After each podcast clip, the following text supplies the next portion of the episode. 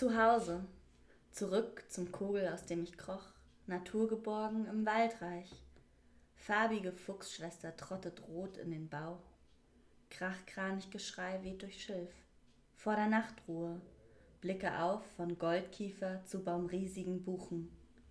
Mein ist der Morgen hier, wenn Schwadendunst über Tümpel zieht, flimmerndes Licht Schattenspiele in Hügelwiesen treibt. Mein ist auch der Abend, wenn Himmelslichttheater erlischt, langsam Eisluft Einzug hält. So oft in den Schlaf gesungen vom dumpf hölzernen Klang der Hirschgeweihe, die einander nahe kommen. Doch mein ist auch alles das dazwischen. Wetzen in Geschwisterbanden über Wurzelkunst, hinauf die klugen Bäume, Pfoten greifen nach dem Himmel, ein Sprung noch und Wagnis zum Flug, aufgefangen, angekommen, unvertrieben, im Raum zum Sein und Leuchten, lieben, geliebt, Augen schließen im feurigen Mutterpelz.